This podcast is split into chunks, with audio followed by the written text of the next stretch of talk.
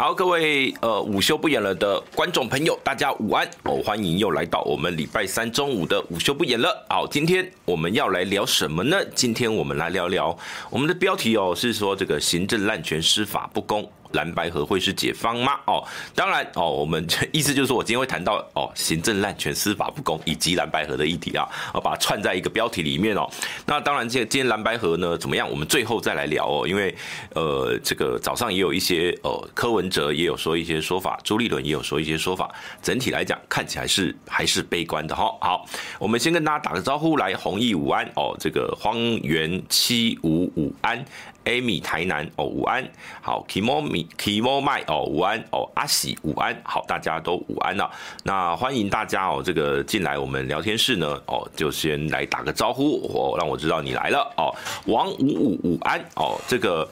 呃，其实现在已经十一月一号了，十一月一号距离整个大选哦，就剩下八十哦，其实是七十多天哦，十一月、十二月哦，六十一天再加。这个呃一月的十三天哦，等于只剩下大概七十五天不到的哦，七十五天也就是两个半月，两个半月，两个半月就要最后的总统大选了。那距离登记的时间，也就是。十一月二十号也只剩下十八天哦，十八天，所以很快哦，很快很快就要这个大选二零二四就要进入最后阶段。Christine 去哦，午安，Tina Lin 午安哦，这个 Julian Chen 午安，Ray Chako 午安，好，大家都午安。我们今天呢，今天呃，在开始播这个正式的我们的这个简报的档案之前哦。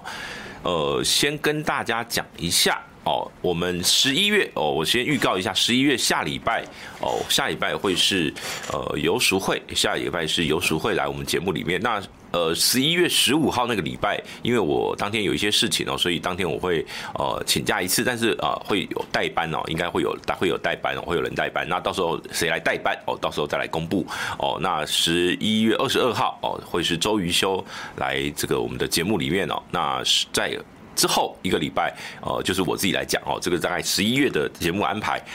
好，来，以上啊，我们就来进入今天我们要的主题，我们要讨论的主题哦，我们就从行政滥权开始讲起哦。行政滥权，好，请小编给我们第一章哦。行政滥权哦，大家就记得这个，这个是上个礼拜六发呃发生的事情哦，上个礼拜六。哦，十月二十八号，这位骑士机车骑士骑经哦民权东路跟光复北路的这个路口的时候，碰到了总统车队的交管哦，那等了两分半钟，他不耐烦，所以呢，他就比了这个中指哦，那就是在车队经过的时候比中指。后来把那个在交管的执行交交管勤务的松山分局的员警呢，呃，就把他呵斥哦，他说你要干什么哦，靠旁边哦，给我拿出证件来。好，这个事情哦，其实看到的是一个，呃，等于说我们到底是一个什么样的国家哦？我们是一个什么样的国度？当然，第一个我还是要建议，跟我在所有节目都这样讲，我不建议大家在碰到这种所谓的强制力交管的情况下哦，用比中指的方式表达你的意见。为什么？因为比中指，如果你今天对。就是就是，虽然说这位骑士很明显是对着那个车子比，但是如果今天警察觉得你是在对他比哦，他可以用妨碍公务哦这样的一个呃这个罪嫌去把你移送哦，因为他们都有这个密录器嘛，那相关的市政他们都会把它收集起来之后，然后你可能会很麻烦的，尤其如果你的语气又是比较激动一点，跟警察去吵架的话，老实说不要为难基层的员警啦。所以呃第一件事情就是不要。比中指，我觉得按喇叭都没关系哦，按喇叭都没关系。好，但是这个事件后来哦，包括总统府有说明哦，像这位骑士哦，造成他的不便哦，致歉。那包括后来松山分局有出来讲一些话，我才觉得哇，代志大条。什么叫代志大条？原来总统不在车队内那一天，这个车队到松山机场干嘛呢？因为总统那个礼拜六去南投浮选，哦，他去南投有浮选的行程，然后搭空军一号到了台这个呃台中哦，再去南投。那所以北部的这个车队呢是空车，中午的时间到机场去等总统从南投回来，然后呢要接迎接总统回来之后呢再把他接走。那里面就碰到一个问题啦，松山分局说，哦，总统不在车队里面，那你交管个屁呀！依照惯例，我知道，因为像伟汉哥他们就说啊，他去问了一下勤务中心啊，怎么样？他说空车要交管是惯例，但是如果你是一个有，就是说把人民的苦苦民所苦这样的一个思维放在你的心里面的领导人，你会尽量的避免造成民怨哦，会尽量避免造成民怨，所以。当我发现哦，原来总统车队没有总统，就如同太阳饼没有太阳，长颈鹿没雨没有长颈鹿的时候，居然还要交管哦，那就不叫总统车队啦，对不对？我我们可以理解，你是为了公务出勤，你是为了去接总统，所以你也想要交管，但是可不可以把它说得更清楚一点？因为如果你要交管，你应该要把。这个影响的范围降到最低哦。好，我们看下一张，我们请小编给我们下一张哦。其实，呃，这些特勤的交管是有法源的，没有错，在特种勤务条例的第十二条，我们看哦，第一点就是说哦，你针对安全维护对象的什么交通工具啊、行进路线啊，因应危害。防止之必要，划出安全维护区，设置安全设施等等等。好，这些都是说可以用一些必要的查验管制，这个就是他交管的法源依据。那请看第二项哦，第二项他说，安全维护区查验及管制时间、距离、范围、项目划定，应公平合理考量人民表现自由、人身自由、居住自由与维安目的间的均衡维护。他讲的很，这个很泛泛啦，这个这个原则很很大方向，但是你的意思就是说，其实他这提定这个第二项的应用意就是你不要太超过嘛，以适当之方法为之。如果今天总统不在车队里面，你的维你的交管应该要以最低限度，除非真的赶不上，否则不需要交管，除非真的有非常的必要，有赶时间，我不需要交管。如果你都可以知道总统是几点几分会回到松山机场，你提早一个小时从总统府重庆南路出发会死哦！啊，你们、你们、你们在总统府待命不是上班吗？你们也是上班呐！所以我觉得整个这整个事情是很莫名其妙的。我觉得这个 SOP 未来的总统，你知道，像比如说伟汉哥，他很喜欢拿吴敦义来举例哦。吴敦义他在做行政院长开始。就很不喜欢交管扰民。什么叫不喜欢交管扰民？就是即便他在车上，他在行政院的车队，他可以交管，但是他在上下班的尖峰期间，原则上只要不赶时间，他都是照样停红绿灯，跟大家一起停车。吴敦义他为什么会这样做？他是基层选举上来的人，他很清楚特权。能够降低，当然这样降低。当然，他也他也有特权争议啊。过去他有那个金孙在这个机场办护照的这个争议啊。哦，我但是我我我必须要讲，我们拿吴敦义的原因是因为后来很多人不知道，后来还有好几任行政院长都比照吴敦义没有，就是交管是最低限度。我举一个例子哦，陈冲。陈冲在当行政院长的时候，那因为我那时候在采访跑新闻哦，因为他住在信义区，然后呢，每次我常常上下班的时间，因为我有时候我八点多就到这个立法院，那我上班途中常常会看到一台警车带着一台黑色的呃，就是黑头车带着他，然后呢，那台就是陈冲的车，我会跟他并列。你知道，像如果你跟警呃这个总统的车队并列是不允许的，是不被允许的。可是像陈冲哦，陈冲他常常就是一台摩托车在前面开道，但是呢，他原则上交管是照停，就是除非有必要，除非他赶时间，就一模一样的模式。其实，在很多任的行政院长都是这样的模式。但今天我觉得争议最大的就是人不在车里，你你还交管，我觉得这个应该要好好的去讨论哦。听说哎，今天好像是。国安会来总统府在立法院哦，这个这个委员会哦去审他们的预算，我不知道有没有立委会针对这一点要求去把对，就像这个 J.K. 蔡哦讲的重点就是对象有没有在车上。好，所以我讲我讲为什么叫行政滥权，就是当大家觉得我有法源啊，我可以管制啊，我可以交管啊，总统不在就是我们就叫总统车队啊，我们就可以这样啊，这就叫做行政的理所当然。那。你当你今天你滥权的时候，对，有了那个呃，穷穷物哦，他说这个狐假虎威，就类似这样的，类似这样的概念。其实我我知道他是公务，你是公务，你是可以的哦。所以我我我我我不会过度苛刻的去批判那个。把警呃，就是说那个远警去把那个骑士哦叫到旁边，这个只是因为它是一层一层下来的，在这种所谓的特种勤务里面，根本的问题是勤务指挥中心，就是国安局的特勤指挥中心，这个才是真正的问题是症结。为什么要交管？因为哎，变成你知道这些警察是为了空车去交管哎，为了一个警察，为了一台空车，为了一就是车队总统车队空车要去接人。需要动用诶，那个沿路可能动用的警察警力哦，从中正一到呃，会经过大安分局，再到哦，他当然他们会上那个市民跨市民大道，那个基本上比相对比较简单。可是只要下来平面哦，就到这个松山分局，会有至少横跨两个分局要做交管。那你你这样的交管，少说一个路口站个两三个员警，少说啊，少说也要十来个。十几个警力去帮你开道啊，对不对？这些都是哎、这些都是公权力嘛，所以我我觉得大家互相体谅。当然，现在的呃，上个礼拜联合报做一个专题，就是现在的凯道，包括去抗争，包括去抗议的这个呃频率都降低很多，比起马政府时代是少非常多。那当然有它的原因，就是哦、呃，现在的蔡政府。以前他们都讲极右恶法，现在他们对集会游行或是示威抗议是视为洪水猛兽，所以民主进步党，我觉得最讽刺的就在这边。当你当权了之后，你怎么你以前讲的那些你要去改革的东西你都不动哦？所以我说，当人有了权力，绝对的权力，绝对腐败，这不是柯文哲讲的，这是这是一个常态。你有了权力就不会去改变。好，再来，我们再讲下一个行政滥权的案例哦。我们请小编给我们图片。好，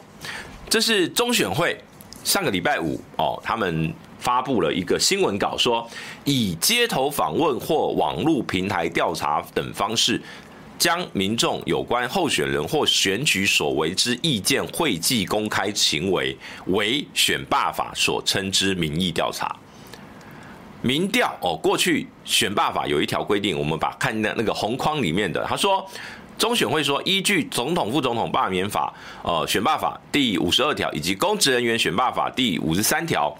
政党及任何人自选举公告发布日起哦，至投票日十日前为。所为有关候选人或选举民调民意调查资料之发布，应载明负责调查单位主持人办理时间、抽样方式、母体数、样本数、误差值及经费来源，未载明前开应载事项及其他各式具民意调查外观之选举资料，于前开期间均不得发布。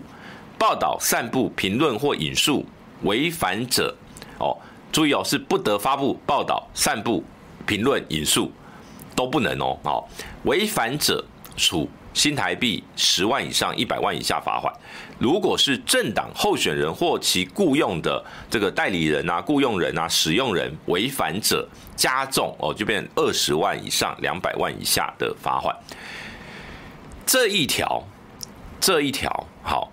这一个，这一个，当然。昨天一个最新的状况哦，侯汉廷他们发现哦，是这个赖品妤哦，民进党的立委赖品妤、庄瑞雄哦，还有黄世杰他们在十月十二号内政委员会质询中选会主委李进勇的时候，是赖品妤第一个在他的质询内容里面要求，他就直接问，他说这种街访算不算民调？然后呢，李进勇说：“呃，这个可能要看他的定义啊，怎么样？怎么样？先这个支支吾吾了一下。然后后面他说，他觉得嗯，这个会带风向，这个应该要纳入这个管理，否则可能会有怎么样怎么样？否则他这些资料都没有载明，很有可能会变成带风向或怎么样？好，这个他的传播影影片的传播速度更快啊，等等等等。好，后来中选会主委说，哦，他那这样的话，因为他第一开始问的问题是说，选罢法定义的民调是符不符合？然后那个那个李进勇一开始还说。”我们选罢法没有定义什么是民调，你选罢法没有定义什么是民调，结果你里面有个民意调查的这个法规的名称，然后呢，最后变成你可以自由去定义哦，这个就是叫做行政滥权。赖品妤在质询质询完哦，那一天十一月十二号质询完，后来李进勇说我们要回去开这个中选会的选呃委员会议哦，中选会的委员会议开完之后哦就开完，应该就是上礼拜五开了中选会的会议哦，所以呢就发了这一则新闻稿哦，所以就用了一个他说呢相关的网络民调哦街访都要列入哦都要列入，那好，哎没有错，又是赖品妤哦，又是赖品妤哦，呃，当然我觉得这个。这个东西当然关键在于说，过去有没有纳管。这条法令存在于选罢法已经超过二十年了，这条法令存在非常久了啊。这条法律不是这一年这一次大选才才新增的。为什么一个立委去质询就要把过去曾经发生过的？哎，之前有没有街访？我去查，四年前一样有街访啊。四年前中国大学就有街访啊。二零一六我还不确定，但是二零一六可能没有那么多现在所谓的直播主，因为那时候 YouTube 还不流行。二零一，但是二零一六那时候有很多的新闻媒体会去做街访。可是像二零二零像开始哦，就是很多二零一九就是那时候韩韩国瑜的那一次，有很多这种所谓专门做街头民调的频道就开始如雨后春笋。到了今年更多，非常多哦，我看到连这个绿营的哦，这个黄杰哦，这个九四黄呃，应该说那个是。呃，鸡排妹郑家纯的频道，十月份他们都有发布一支哦，他找了四叉猫啦，这个什么呃黄捷啦这些人，他们去做街访，全国哦问了一百三十人哦，赖清德拿了六十五票哦，就类似这种的民的街头民调，其实这就是一个你知道街头民调对对我们了解民调，我们知道说民调是什么，它不叫民调，它叫什么呢？它就叫做街头访问。然后呢，这个叫意向调查哦，但是它不是真正的民意调查资料，关键在于它不是随机抽样。我们在这个节目里面讲过很多次了，民科学的民调就是随机抽样，随机抽样才有它这个法令里面讲的那个母体样本误差什么抽样方式，才有这个问题，才有这个问题，才会有这些东西。比如说像街头民调，误差值是无限大。误差值是无限大，你根本没有计算，没有办法计算它的误差值。所以当可是当今天中选会他决定要把这个呃网络民调啦、街访民调啊，通通放进来的时候，大家能做什么呢？比如说总统，总统的他注意看了，他是讲选举公告发布之日，总统的选举公告是哪一天发布的？九月十二号啊，等于说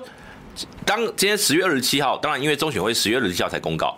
十月二十七号以后，所有你只要是去问访问总统选举的相关的街头访问、网络民调，全部都要载明这些资料，否则我就要罚。注意哦，真的是十月二十七号以后，等于那天他公告喽，中选会说我要纳管喽，所以那一天之后，所有网络上你只要看到所有资料，呃，是十月二十七号以后发布的，是总统选举的，通通都要列管。立委选举什么时候？像莎莎主播哦，中天的莎主，他用那个高级川新闻台，他就说立委的选区的街访，立委是十一月七号发布选举公告，所以十一月七号以后就要载明相关的这些资讯。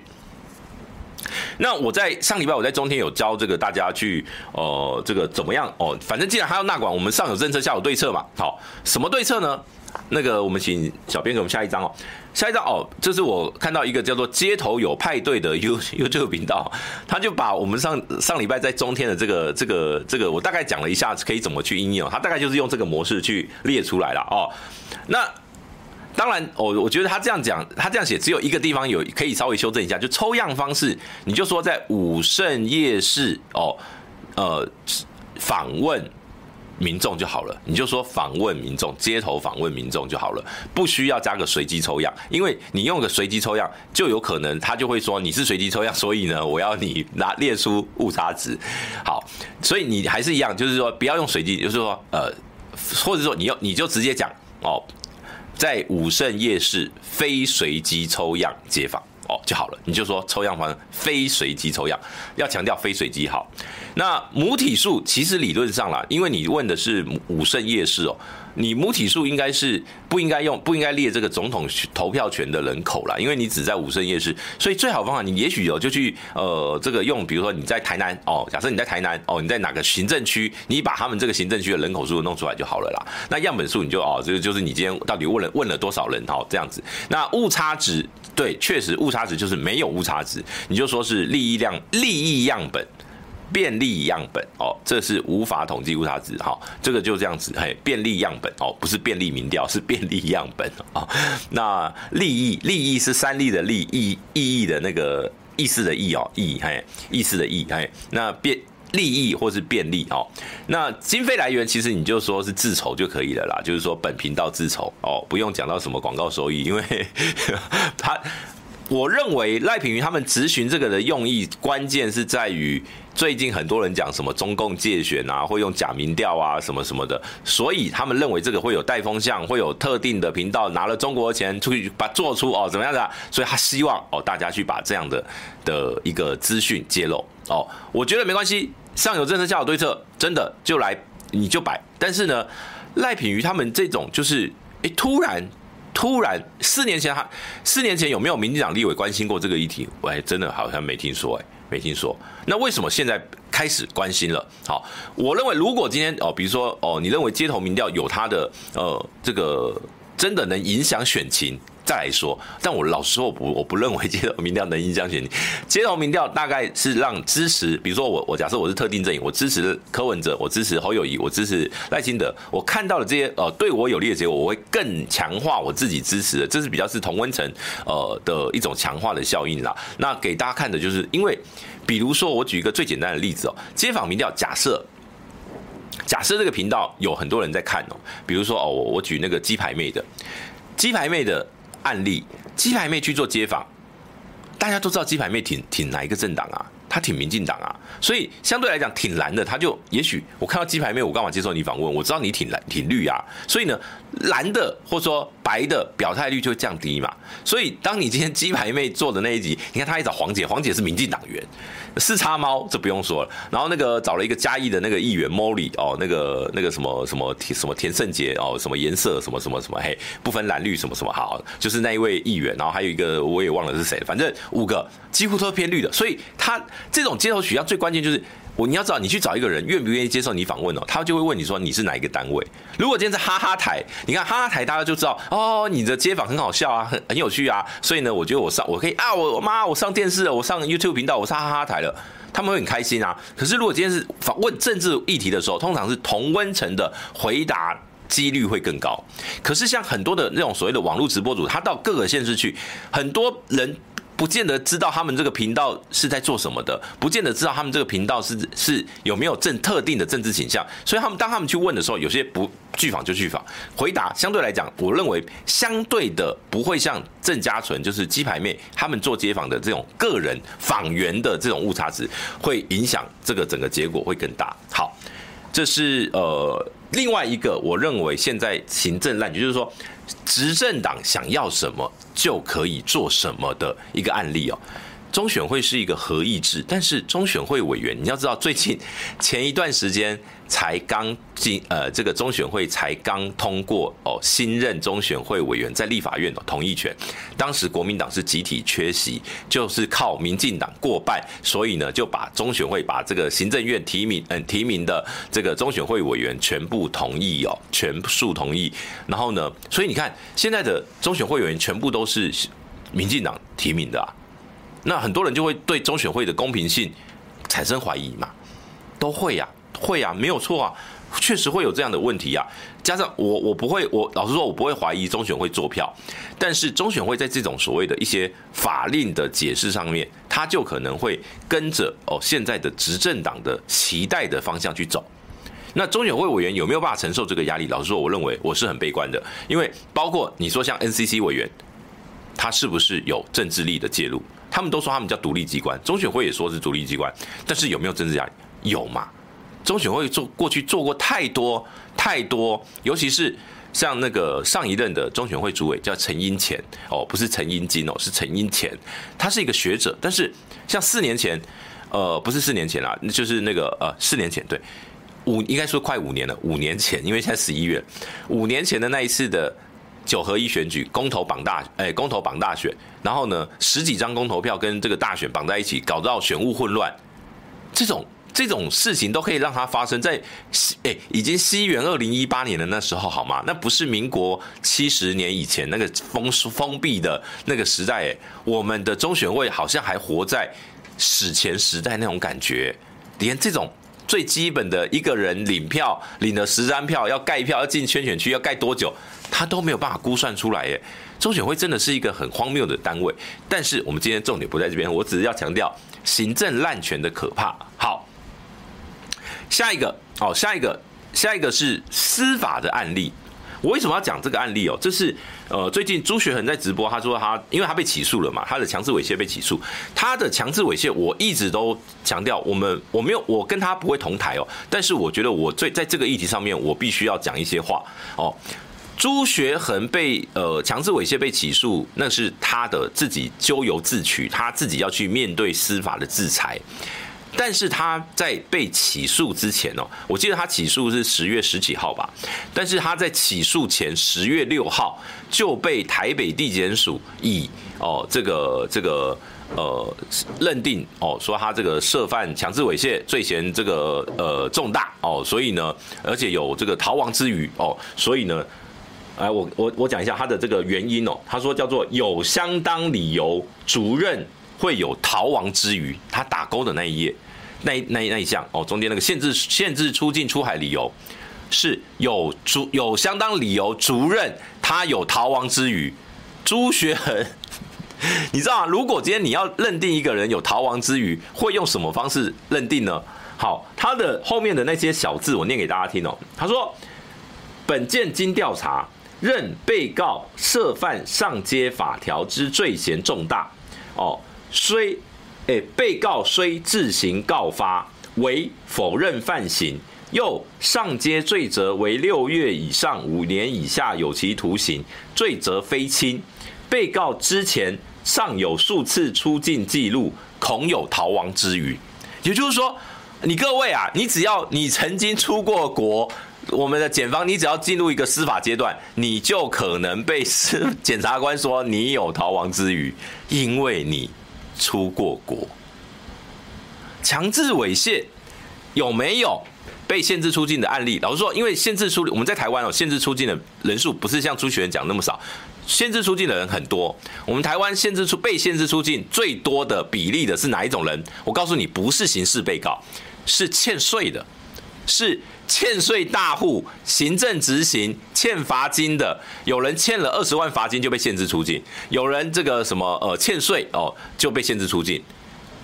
这个是最大宗。但刑事犯罪的部分限制出境，通常因为我们讲，你只要是限制人身自由，不管他是出境出海，还是羁押，还是呃限制住居，住限制住居就是要去派出所报到。你只要是这种所谓的强制处分的话，理论上都应该要在最低的。最低的范限范围内去最高的这个认定，就是以最高的难度去认定，以最低的范限度去实施实施，这叫做人权的一个概念。那我我我念给大家听哦，因为这个我们的刑事诉讼法哦有规定，其实就是它上面这个限制出出境出海理由哦，他说。犯罪，被告犯罪嫌疑重大，有下列各款情形之一，必要时检察官或法官得进行限制出境出海。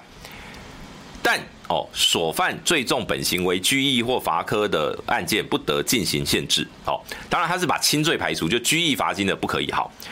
他说第一个，你没有一定的住居所，就是你你没有固定的住所，你可以被限制出境。第二个。你有相当理由认为你会逃亡哦，这个就是朱学恒碰到的。好，第三个有相当理由认为你会烟造毁灭，哎，湮灭伪造，呃，变造证据或勾串共犯或证人之余者哦，就是这三项哦。那他被认定是逃亡哦。那当然，我我我我我是觉得啦，我是觉得，呃，朱学恒被禁管。他是可以去申申诉的啦，他可以去要求解除啦。那下面看到，我们看到他是被限制出境四个月。我告诉大家，我们的依照依照我们的这个刑事诉讼法规定哦，侦查阶段，检察官申请限制出境出海，第一次不得超过四个月，第二次不得超过两个月哦，以延长两次为限。也就是说，那个是侦查中了，但因为他现在已经被起诉完毕了，哦，接下来就是他要去法院，朱学恒要去法院看法官要不要让他继续限制出境。等到他在法院第一次出庭的时候，理论上法官就会裁定，呃，他可以向法官请求说要呃要求解除哦，或者说怎么样的，否则他就基本上原则上这四个月，十月六号呃要到明年二月哦才能解除他的限制出境。那限制出境哦，朱学恒被限制出境，我觉得这件事情凸显什么心态呢？我先讲一个案例呀、啊。有一位叫郭哲敏的，不知道大家还熟不熟悉？去年哦，去年在这个八八会馆哦这个案子里面涉犯洗钱案的郭哲敏，就是一个很好的案例。怎么说呢？去年二月，我们新北检的一个检察官叫王图之，他承办了这个他的这个洗钱，他在侦办的过程当中，他把郭哲敏禁管。他不是限制出境，他叫禁管。禁管是用移民入出国移民法里面，就是只要这个人到机场准备出境，你要通报我们的这个这个呃这个检方询问要不要让他出境哦。就是说，他那个叫禁管，他的他不是全部不行，而是每个案认定好，他没有被限制出境，他是禁管。王图之。他十月十八号，呃，不是王图之，郭泽敏，去年十月十八号，他就是要出出国，然后呢，海关就是在海关的移民署的这些这个这个官员就通报了王图之，说王图，哎，郭哲敏要出国，要不要把他留置？哦，然后王图王王图之说，我们不要打草惊蛇，所以呢，我们把我们让他出国。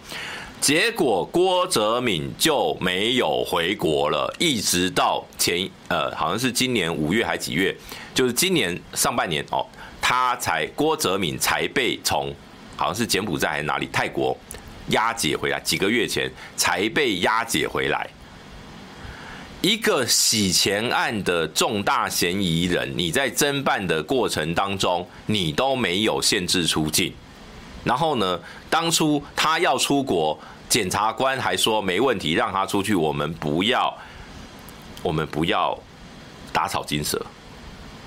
结果后来黄国昌老师就爆了料，说那一位王图之曾经去过八八会馆，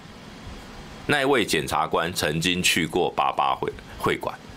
这是不是很好笑？这是不是很好笑？然后呢？但是那个检察官说没有没有，我们是那个什么什么什么一个什么庆功宴啦，一个破案的什么庆功宴啦。然后呢，这个警察呃是警察叫我们去的啦。啊，最后这个案子行政调查不了了之也没事，也没事。你看，哎，官官相护啊，只要之间有关系就没关系呀。朱学恒被限制出境，一个洗钱的，你让他出境。而且是禁管的状况下，你让他出境，你不觉得很好笑吗？再来，我再讲一个案例哦。正台南正副议长贿选案，邱丽丽在呃被起诉哦，被选罢法起诉后，因为他曾在呃他用呃这个一百五十万与一百二十万交保，当时邱丽丽跟他的副议长的这个搭档哦林志展两个人一个。邱丽丽一百五十万交保，林志展一百二十万交保，有没有限制出境？没有，没有。四月份，邱丽丽带着跟市府的官员带团一起去日本，同就是为了那个虎虎航从台南直飞日本仙台的班机。四月份，邱丽丽跟林志展飞出国，嘿，飞出去。李全教当年议长贿选案被交保后，被限制住居，就是限制出境，比限制出境更严格的是限制住居。李全教被羁押，羁押期满一千五百万交保，交保后限制住居。李全教还当时还为了，因为他有生意有要去中国处理他的房屋啊、私募鱼的这个买卖的这些案例、契约啊等等的，去提出解除禁管，但是都被法院驳回。你有没有觉得？我们的法院，哎、那个时候是马政府、欸，哎，那个时候，二零一五年李全教那个时候是马政府，那个时候法院把他禁管哦，而且呢，不是不是禁管，限制出境，限制住居，还而且呢，他要求还不给，在民进党执政的台南正副议长贿选案，正副议长被起诉了，交保了，可以出境。所以你说司法，我们的司法如果是看颜色办事情的话，包括其实包括林北好油跟郭泽斌的案子，他们有没有被羁押的必要性？老实说，我都很存疑啊。林北好油的恐吓、自导自演，当然不对啊，当然不对啊，他该去面对司法的这个处理。那他。诶、林北好油还比较老实说，我觉得林北好油也许哦，有有有一些这个这个，因为他出国嘛，他就是在这个案子爆发前他出国嘛，哦，然后呢手机笔电遗失嘛，你可以说他有湮灭证据之之余，把他羁押嘛。许哲斌要羁押到现在干嘛？许哲斌不是还录录下林北好油的音档，还拿来自保吗？理论上不是可以转成污点证人吗？那许哲斌你押他押那么久，许哲斌押到现在也一个多月了吧？一个月了嘛？是怎么回事？是怎么回事？我们现在变成你只要是党不喜欢的人，就把你压起来。当初林炳书案的时候，就创下第一个用家暴被就是家暴伤害罪，然后呢被重罪羁押的人。林炳书也是啊。当然那时候他的理由是说，哦，因为他可能有把那个什么什么豆腐头啦，什么有一些这个犯罪工具啊，还在还哎都还没有这个拿起出来，所以呢要要用这种方式来保全证据，都会有理由，都会有理由。但是我们真正有很多其他重罪的有按照这样的比例吗？所以我说，如果在同一个标准来看的话，我们有很多案例可以说嘛。刚刚讲了邱丽丽，刚刚讲了那个郭哲敏啊，那。朱学恒他自己去捍卫他的清白，他那个是他家的事。但是尽管这种强制处分，我认为包括在野党了，我认为现在的国民党、现在的民众党，赶快组律师团吧，赶快组律师团吧，赶快去帮我们的弱势族群，包括现在可能也很多蛮多批评政府的直播主，呃，有一些这种老百姓哦。当他们接受到不公平的待遇的时候，司法不公平的待遇的时候，赶快组个律师团去处理吧。好，这个是司法的问题。好，所以在接下来我们请看下一章，下一章我们就进入到蓝白合的范畴哦。蓝白合的范畴，这是礼拜一他们呃蓝白就是朱立伦跟柯文哲会谈后的四点声明。前三点基本上，你看第一点。第一点，什么叫做避免一党独大、赢者全拿的民主独裁？哦，深化民主，这空话啦，这空话啦。但是现在叫不叫民主独裁？我相信有一些人会会说，哦，对对对对对，有一些人会说，没有啊，我们台湾很自由啊，言论自由啊。但是我前面讲的那几个案例，你会不会觉得行政滥权的比例越来越高，司法看颜色办案的事件越来越多？我不会说全部，我不会说全部。部分，部分好。对，我再补充一句哦，像朱学恒的案案子哦，朱学恒如果他有出呃，比如说有开庭未到案未到庭的状况，你说他有逃亡之余，还有还有道理。他每次出庭都去，他每次出庭都，然后你说因为他不认罪，哦，你说因为他有出过国，所以现在是怎样？如果你犯法了，你不能出国哎，你你要有出国记录。你你你就会被认定有逃亡之余哎，这个这个这个这个这个检察官真的蛮蛮厉害的。好，这四点我只在乎第四点啦。其实我只在乎第四点，为什么？那个礼拜一他们谈完，我就说哦，看了我看我看完这四点，我就说哦，两党同意二零二四共同努力，发挥一加一大于二功效，在立委席次相互支援，席次极大化。这句话，这这一句其实是这礼拜一最重要的一句话，但是它也可能是最空的一句话。为什么？就是昨天晚上，就是昨天晚上。等一下我们会讲昨天晚上，现在看起来又卡关了嘛？就进度没有没有推进啦。那你总统没有谈，立委要怎么双方互相支援啦？对不对？对不对？所以好，好，当然还没有结论，还没有还没有 ending，还在。现在还在进行状况，但是看起来不乐观，因为今天早上，呃，这个柯文哲是说，等国民党提出公平公开的方案再来谈，再来见。那朱立伦的说法是说，哦，呃，他认为双方已经有这个堆叠了一些善意啊，什么什么什么的。但基本上，我认为民众党已经开出来，就是说，如果今天还是坚持这个什么开放初选制的话，就没有机会再谈了。那对国民党来讲，也许真的就。就是侯办，如果就是坚持，就是要有一个所谓的开放初选。现在已经十一月一号了啦，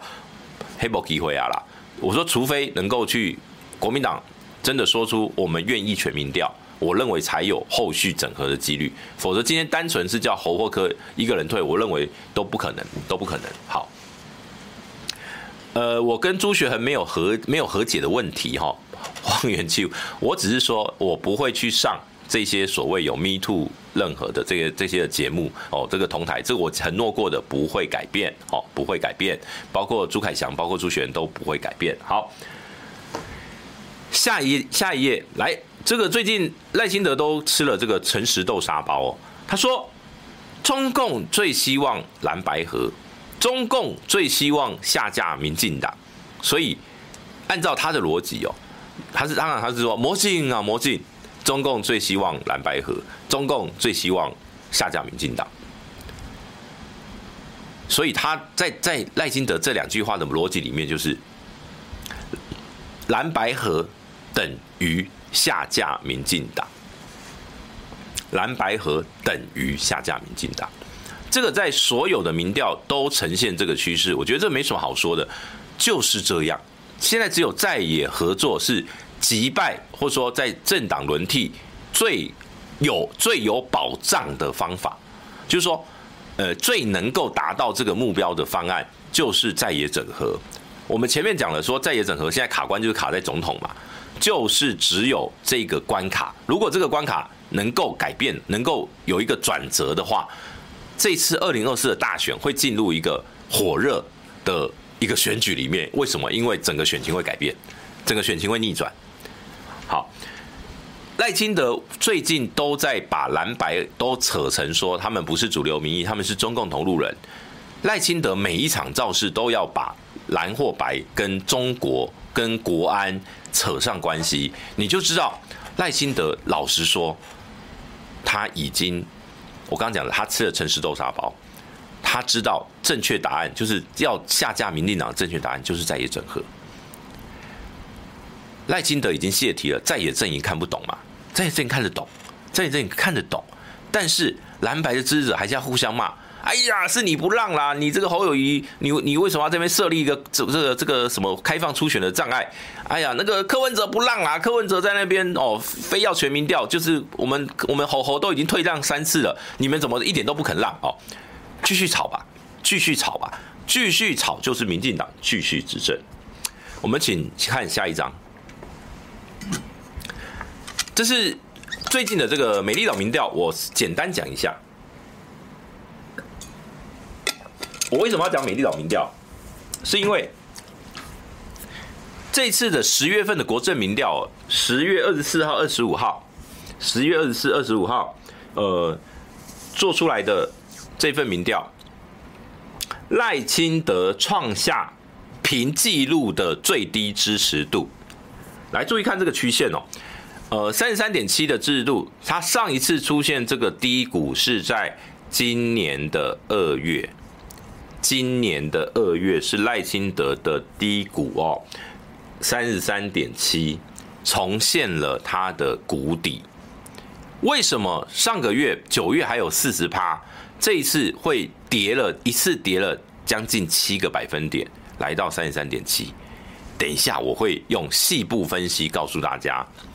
这一次赖清德不是真的跌，我会告诉分析给大家听为什么。它不是真的，它不是真的到谷底了。虽然你看，即便它到谷底，它还是领先蓝跟白嘛，对不对？那当然你会你会看到说，如果撒卡都，因为这个我为什么先放撒卡都？我不是说讨厌郭台铭，等一下我会放斯卡度了。蓝的二十四点六，白的二十三点九，好，一样，两边差不多，都在误差范围内，没有谁比较强，没有谁比较强，没有谁强的可以压压过对方。如果今天侯友谊是在这个去年十二月，你看他三十九点多的这个民调的制度，现在柯文哲不用玩了啦，柯文哲就是被弃保的那一位。如果今天柯文哲是将近三成。可以跟这个赖清德 PK，然后侯友谊只有不到两成的话，侯友谊不用玩了。所以我说，现在现在刚好是蓝白合作最麻烦的一点，就是两个人民调就差不多。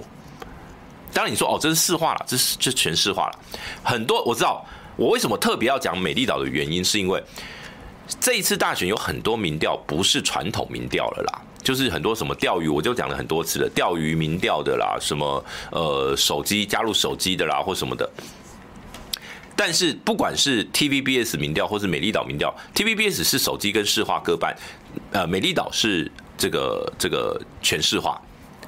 两个现在最近的趋势很像，就是侯科差不多，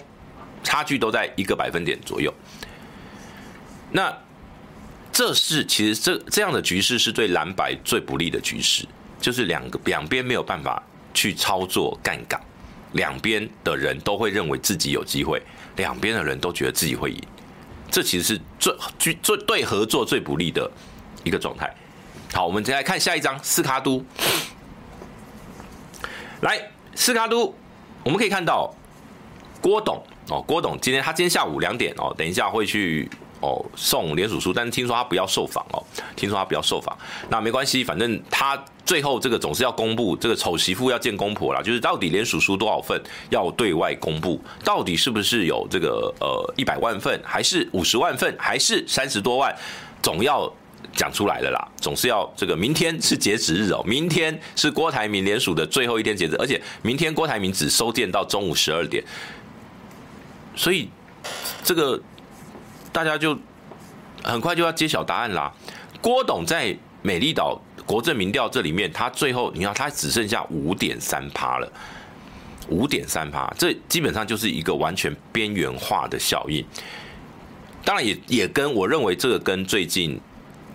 发生什么事情有关的，就是他最近卷入很多很麻烦的事情哦。包括昨天连国民党的被停权的中常委，这个是很挺挺郭的大将范成连那个飞机头，我们曾经在节目里面讲过，他的发型很特别的，都被收押禁见。那上礼拜有居然有民进党的党部的执委哦，他是党职干部，那是他们党员要票选选出来的干部哦，居然也去帮他联署，然后呢三十万交保。所以郭台铭最近这个东西其实。搞不定的话很麻烦。今天又有一个最新的新新闻，说是统促党的副主席、竹联帮的大佬也在帮他这个联署。哇，蓝绿黑都在帮郭台铭，这很有趣啊，这很有趣啊。那郭台铭为什么在这些这个茶会事情全部他全部都是切割哦？他全部都说这个是什么他们的自自自发性行为哦？那你要不要去告一下他们？你在有人在恶搞你的联署，你要不要提告？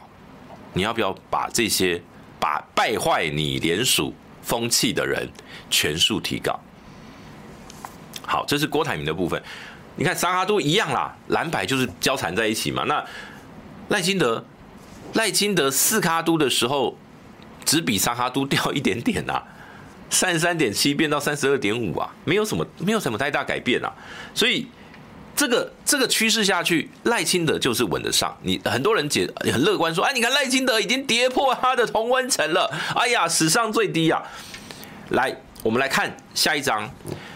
下一张我就告诉你为什么为什么我会说赖清德这一次不是真正的谷底，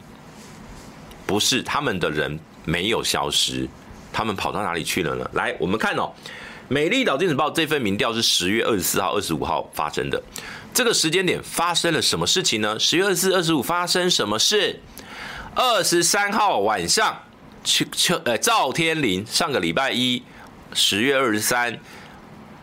晚上，赵天麟的亲中照片全部流出，大家还记得吗？还记得吗？二十三号照片流出，爆炸锅。你二十四号、二十五号做民调，就是亲中立委事件发酵最严重的那两天呐、那两天，那你当你今天民进党受到这个这么大的冲击，而且那那两天我跟你讲，很多民进党支持者很气呀。我们的立委居然跑去跟中国大陆还外遇，你们你外遇已经是丑闻了，你还跟中国人外遇，太可恶了。他最后决定退选，就是因为因为中国这个事情啊，就是因为跟中国，他不是因为外遇退选，他是因为跟中国人外遇才要退选。好，所以二十四号、二十五号是赵天麟事件影响最大的这两天，民进党的支持者来注意看哦。注意看，民进党，我我这个交叉分析这张图里面，民进党的这个这个支持者二十五点一，来，我告诉大家这个数据为什么我要把它框起来。我我在这个节目里面讲过很多次，我都会看这个政党制度。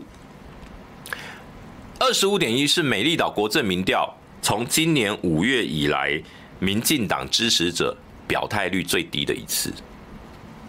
来，我念给大家听哈。五月下旬那一次，二十八点五，就是民进党支持者占全部样本数的二十八点五。六月二十七点六，七月二十六点三，八月三十二点八，九月二十七点八，这一次二十五点一。所以就是民进党的表态率降低了，民进党的支持者躲起来了，躲起来了。他不是，不是。赖清德的支持度掉了，是民进党支持度躲起来。好，再来，我们看哦，另外一个，民进党的人支持赖清德的比重八十九点七，我跟你说也比之前弱。也就是说，即便他是民进党支持，他现在要支持赖清德的那个比例，他也越可能会转入所谓的不投票、不表态，就是有一些可能就缩回去。这次是八十九点七，九月是多少？九十四点五啊，八月是多少？九十二点九啊，跟前两个月比的话，民进党支持赖清德的那个比例是又掉了一点，就是我不表态的也增加，我即便我表态我是民进党，我不挺赖的也增加，那当然赖的支持度会往下啊。还有一个中立选民，注意看，中立选民占了这个全部样本的三十三十点七哦。柯文哲在中立选民拿到二十七点六支持度，赖清德二十一点八，侯友宜十二点五。我们跟九月比，九月的中立选民占了全部样本的三十二点一，柯文哲二十二点六，赖清德二十六，侯友宜十四点二。所以这一次赖清德在中立选民也掉了将近五五个百分点啊，他在中立选民也也掉啊，这就是重点了。中立选民也掉，民进党支持者的强度也掉，不表态率也增加。他的民调就会往下掉，民调就会往下掉，所以这一次的民调，我我们就看整个长期的趋势来看，赖清德只是因为这几个原因，就是因为在民进党最逆风的时候，他们这些人躲起来。我们注意看，等到十一月国政民调公布，很有可能又反弹。我认为十一月，我们就直接跟国政民，我们不要跟那个追踪民调比，国政民调，我认为会反弹。好，那同样哦。相对于民进党的表态率最低，国民党的支持度，来注意看这个右上角的这个红框，二十点八，国民党的支持度二十点八趴，是美丽岛五月份以来的最高新高。我念给大家听哦，五月下旬国民党支持者十四点二，六月十四点六，七月十七点二，八月十四点九，九月十七点八。十月二十点八，百分之二十，第一次破两成啊！这是国民党表态自己为国民党支持者的比率第一次破两成啊，在美丽岛电子报。所以国民你绿的表态率降低，蓝的表态率增加，这个民调当然对赖清德就是不利啊，就是不利啊。那至于民众党的话是十二点三，十二点三，基本上在这个民调里面不算太高，也不算太低，大概算中间。因为民众党上个月是。民众党支持表态率最低的不到十趴，只有九点八，在国政民调里面。但是但是支持柯文哲的强度都一样，八成八，没有太大的差异。而国民党里面哦，支持侯友谊的强度也是越来越强。这次七十九点三的比率挺侯，也是美丽岛电子报史上新高。因为上个月已经到七十八点五，这个月七十九点三，也就是说侯友谊的强支持强度也确实是不断的回稳，不断的回稳。这个对侯友谊当然是好消息，因为他曾经最差的时候在六月，六月国民党挺侯的只有七成七十点七，只有七十点七，现在到了七十九，拉回来了十趴，哎，将近十趴，哎，你不得不说，随着国民党的组织盘造势活动，对，就像那个摩尔说的，造势活动最重要的就是让各自己政党的同温层强化对他的支持。韩国瑜最大的贡献就是在这一点，也会让国民党的人更愿意表态支持侯友谊。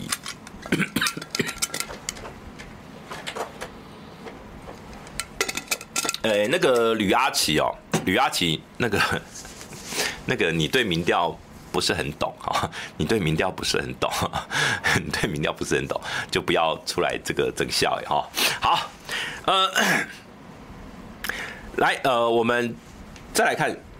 最后了，最后哦，我刚刚有下，诶诶，本来有下一张是九月的，来，请那个小编给我们下一张，下一下一张就是我刚刚提到九月的部分，你看一下那个数据，你们自己这个停格自己看，是不是跟我刚刚讲的，民进党的这个表态率降低，强度也降低，而国民党的表态率增加，民众党的表态率增加，就是这样而已哦。好，最后一张哦，最后。今天这个时间过得蛮快的，最后一个结论，最后一一点呢，我们就来下一个结论，就是谈早上的卡关又回，会让人家觉得好像又回到了。可是朱立伦讲了一句话，朱立伦说，进入政党协商就没有全民调跟开放初选的问题了。他说这些都过去了，也就是说，昨天这个会议哦，其实我我看得出来，因为柯文哲那边不爽的是我。他不喜欢被讲成密室协商啦，他民众党柯文哲人设叫公开透明嘛，结果一个密室协商，然后还被媒体拍到，哦，从一个小房间这样走出来还被拍到，那在民众党内部，我讲民众党内部会炸锅，说你你去跟人家谈什么啦？这是从民众党的角度看，民众党一定会去修理柯文哲，所以柯文哲今天感觉又变变得比较强硬，他就开始讲说，以后我不会再去跟你们密室了啦，以后就是公开啦。你注意注意柯文哲的说法，他说他以后就是。就是以后就是公开，如果要谈，你们把方案提过来，我们公开来谈，就是比照礼拜一的。但我认为昨天这场会议的关键在于。朱立伦很希望三个人能够有机会先见面，但如果柯文哲坚持要用公开见面的话，侯友宜那边可能会说，我们要有先有一些意见的交换才能够见面，也许是这样的模式才有一个昨天晚上这个折中的方案。但昨天最关键的在于谁把这个会议的资讯泄露，谁把会议的资讯揭露，谁把会议的。联合报是拍到他们会面的现场，他不，联合报不是第一个把他们要见面的讯息曝光的媒体。联合报的这个呃，因为我有去打听了一下，联合报到底怎么找到？老实说，是因为他知道原本那个会谈的地点，然后去查那个地点的背景跟谁有关，跟哪一个老板有关，然后呢才循线。去查那个老板有哪几家公司，然后呢，在那附近，所以呢，后来他们就查到说，哦，在罗斯福路有一家那个什么什么大增钢铁，然后呢，所以他们就过去赌看看，没想到赌到了，就运气蛮好。昨天那个联合报不是被放说在那边，而是他们是查了这个这个老板的这个相关的，所以去看。那首先第一个。柯阵营不会去放我，我我我为什么我为什么要强调柯阵营不会去放？如果今天柯文哲要去密会，不会放的原因就是这不符合柯文哲的人设。密会对柯文哲是伤害，密会对柯文哲是伤害。如果是 就是呃侯友谊侯友谊阵营跟朱立伦阵营，我认为不会是国民党中央的人。我认为不会是国民党中央，为什么？因为朱立伦也希望能够促成。你可以看到朱立伦其实他最近，呃，我很多人对朱立伦很很不满意，但是以如果今天纯粹谈蓝白合作的战略的高度的话啦，我认为朱立伦还在做最后的努力。我一直都很悲观，我一直都不认为谈得成啦。但是朱立伦看起来还没有放弃。那现在又回到了，又回到了那个，就是之前卡关的那个关卡了嘛？就本来叫校正回归哦，回到谈判桌，结果呢又回归到谈判桌之前卡关的原因。那好，就无解了，无解，无解。我认为没，如果这个礼拜以内没有下一场，嗯，我不要讲的那么死啊，十一月十号好了，十一月十号这三方没有再进进一步的进会面磋商的话，几率就没了啦，就没有所谓蓝白，大家就各自各自努力选到底。那选到底会不会赢呢？选到底会不会赢呢？接下来就是各阵营要拿出浑身解数了。我我必须要讲，对民众党来讲，他的最后阶段，最后阶段绝对吃亏。民众党最后阶段的冲刺会很吃亏，因为在最后的，尤其进入到十二月最后选前的一个多月的时候。媒体、主流媒体、网络媒体，如果今天是郭台铭的这种铺天盖地的广告，你可能没有感觉。为什么？因为新闻不会配合，争论节目不会配合，他们就只是收他的广告费而已。可是如果今天是国民党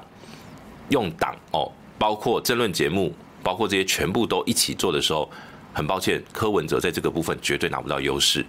在。至少柯文哲要发，即便他的民调已持续领先，他要弃保的，他要达成那个弃保的效应的那个可能性都会降低，都会降低。不是说要等到十月十一月十号了，是说我是说这大概就是未来的一个礼拜左右，如果双三方没有再见面的话，就这三个人没有再见面的话，而且要公开见面哦，就就没有再谈的可能性了啦。所以接下来可能就是看。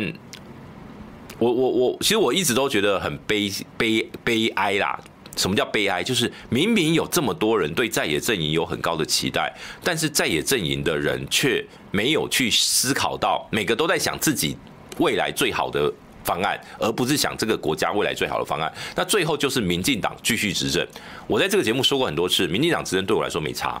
我就是一样，我就是做个媒体人，我不会去入戏太深。我入我我一直都强调，我前面从行政、司法，我是在告诉大家，这个国家开始有一些不正常的状态。比如说，最近我们看到很多警察，警察会去什么什么什么什么 A 毒品去什么私私下贩售转售啊，什么警察去跟诈骗集团被诈骗集团收买啦。很多奇奇怪怪的球，职篮球员打假球啦，然后呢，这个一堆年轻人到国外去当诈骗集团，这些都是结构性的崩坏问题。可是我们这些国家的领导人有没有想要帮这个国家解决？没有，他们只想要成立更多的部门，赚更多的钱，捞更多的钱，赚饱之后怎么样呢？拍拍屁股走人。